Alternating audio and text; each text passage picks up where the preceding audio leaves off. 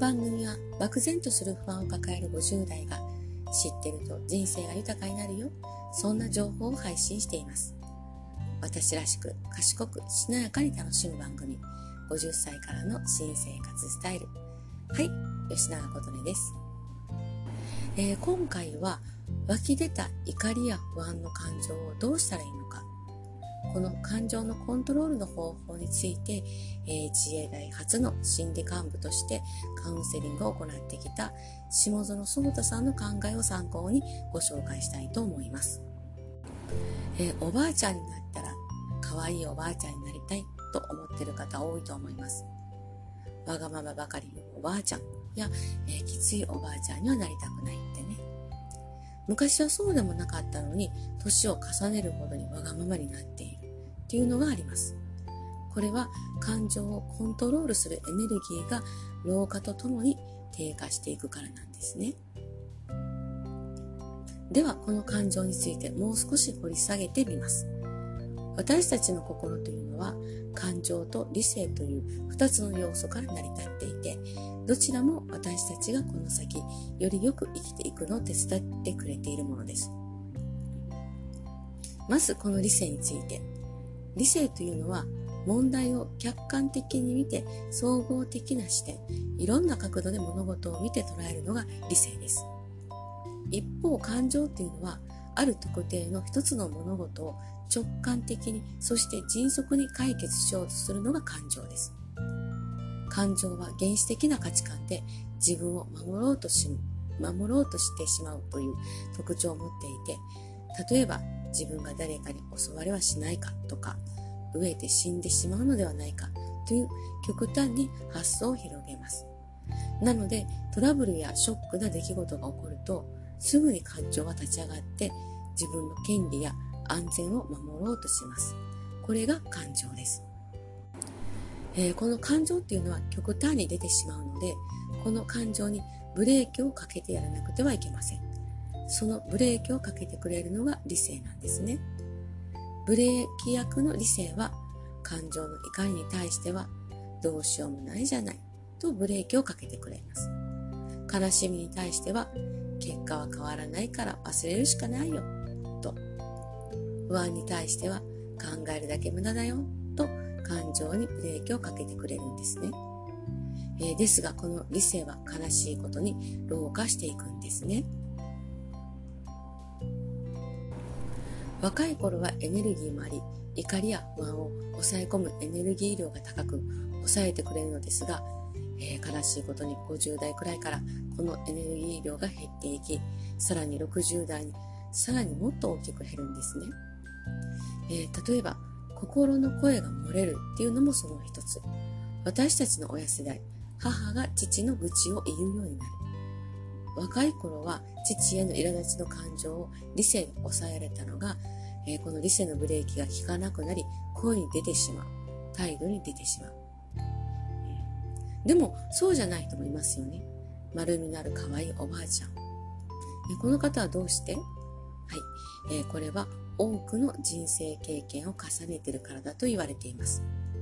数多くの人生経験を重ねることでいろんな価値観に触れることができ論理を鍛え他人を認め許せる多様な経験から、え、スキルが身についているからだと。どんな人でも年齢とともに感情をコントロールするエネルギーは低下していきます。なので今50代で感じている怒りや不安ははい恐ろしいことにこれからさらに膨らんでいきます、えー、ですがこの感情をコントロールする方法っていうのがあります。その方法を紹介しますね。まず、高ぶった感情でいっぱいになっている状態で取る行動の第一段階で行うことは、呼吸法やストレスとなっている根源から離れることです。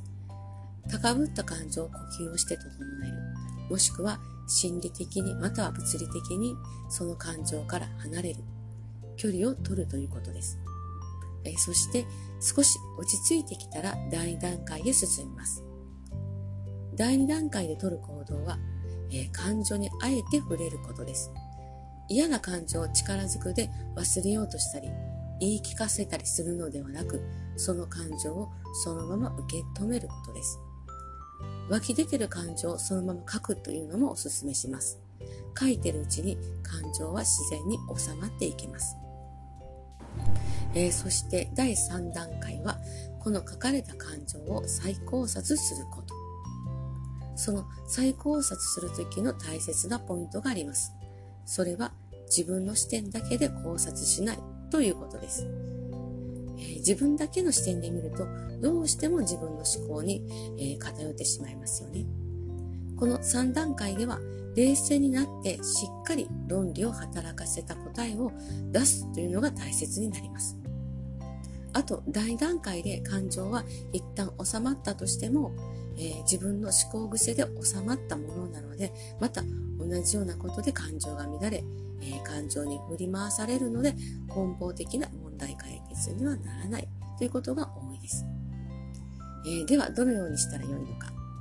第3段階では、7つの視点から感情を見るという方法を取ると良いので、この方法をご紹介します。怒りや苦しい時というのは自分を防衛、守ってしまう視点で偏ってしまうので様々な視点で見る。えいろんな視点で考えてみると思わぬ発見や気づきがあり感情が穏やかになっていきます。では7つの視点を紹介します。1つ目、自分視点。2つ目、相手視点。3つ目、第三者視点。4つ目、宇宙視点。5つ目、時間視点。6つ目、感謝視点。7つ目、ユーモア視点です。1つ目の自分視点。自分視点というのは自分について考察することです。自分の内側の心と体と自分の外側の人や環境から自分を見ます。人が疲れてると感情的になりがちになります。お腹が空いていてもイライラしやすくなります。昨日嫌なことがあったから今日の夫の一言がやけにイラだった。つまりこの不安感はある出来事のせいだと自分以外のものに結論付けていても案外自分に原因があるっていう場合が多いのでまずは自分をチェックします。自分は疲れてないか何かショックな出来事はなかったかなぜあの一言にこんなに反応してしまったのかとこんな風に考察するとイライラや不安が収まっていきます。では次、二つ目、相手視点。相手視点というのは、相手の立場に立って考えてみるということです。感情は自分を守ろうとするために、相手の行動や意見を悪意の方法で決めつけることが多い。なので、強制的に相手の立場に立って、相手の行動、思考を考えてみます。すると、相手の悪意が意外に悪意ではなかったと見えてきます。この他の5つの視点も感情的に固定した思考を広げてくれるきっかけを与えてくれます。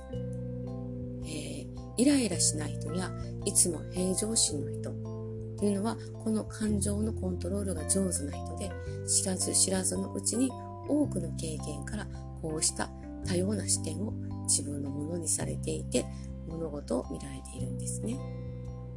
では、この方法、7つの視点で日常の私の苛立ちの感情を、え、コントロールしてみます。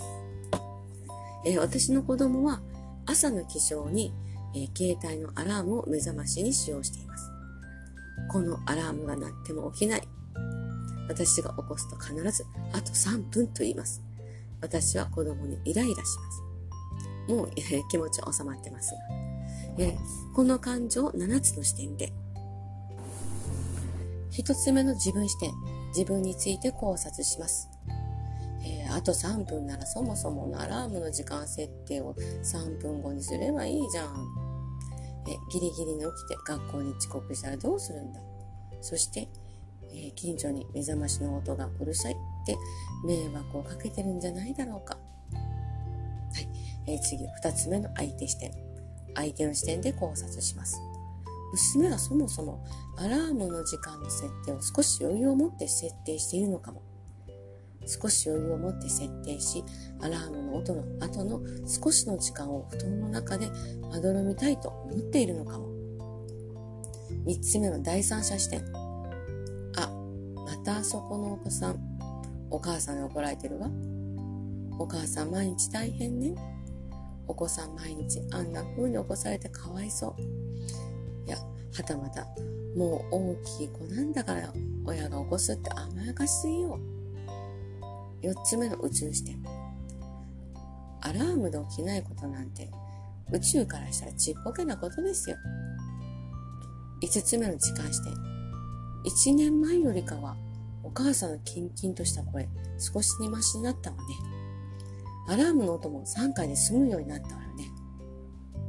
6つ目の感謝して、えー、娘が寝てる間に天才などが起きず、無事に朝を迎えられてよかった。ありがとうございます。7つ目のユーモアして、アラーム設定にパンチ機能をつけてアラームが鳴ると同時にボディーブローが入れれるアプリが開発される日をアプリ開発会社さんも心待ちしております。えー、こんな風にいろんな角度、視点で考察していくと、私の自分視点だけの見方は、私の一方的な考えで、それを娘に押し付けていたのかも、と気づかされました。えー、どんな人でも年齢とともに、えー、感情をコントロールするエネルギーは低下していきます。なので、自分の感情、自分が作り出した感情に向き合うことで、うまく感情をコントロールすることになります。感情をコントロールして豊かな自分で過ごせたらと思います。さあ、落ちてきている口角を少し上げて、心地よい自分を一緒に作りましょう。新生活スタイルに向けて。えー、最後までご視聴ありがとうございました。吉永琴音でした。ではまた。